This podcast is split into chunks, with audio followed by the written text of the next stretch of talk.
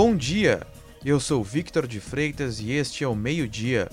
Acompanhe a partir de agora as principais notícias desta sexta-feira, 28 de maio.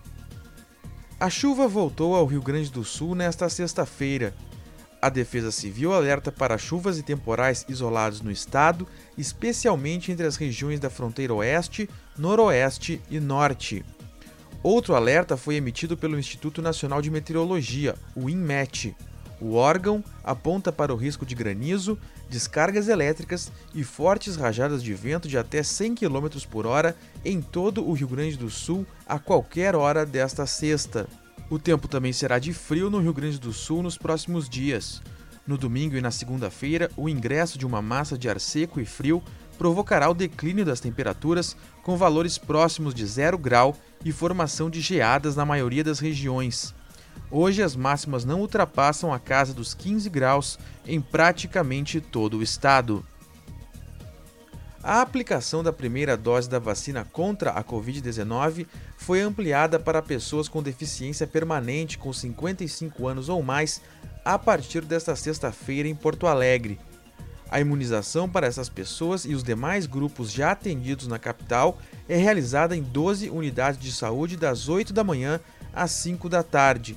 Não haverá drive-thrus. Gestantes e puérperas precisam aguardar a disponibilidade de novas doses da vacina da Pfizer. A previsão para a retomada da vacinação para esses grupos ficou para a próxima terça-feira. A lista de comorbidades que habilitam para a vacinação contra a Covid-19 foi ampliada em Porto Alegre. A medida contempla um número maior de doenças cardiológicas e neurológicas crônicas específicas e hemoglobinopatias graves. Ao todo, agora são 30 grupos de comorbidades ou condições de saúde prioritárias para a vacinação segundo a atualização do Plano Nacional de Vacinação do Ministério da Saúde. Pessoas que integram esses grupos podem comparecer aos locais com oferta da primeira dose do imunizante para tomar a vacina contra a Covid com a devida documentação.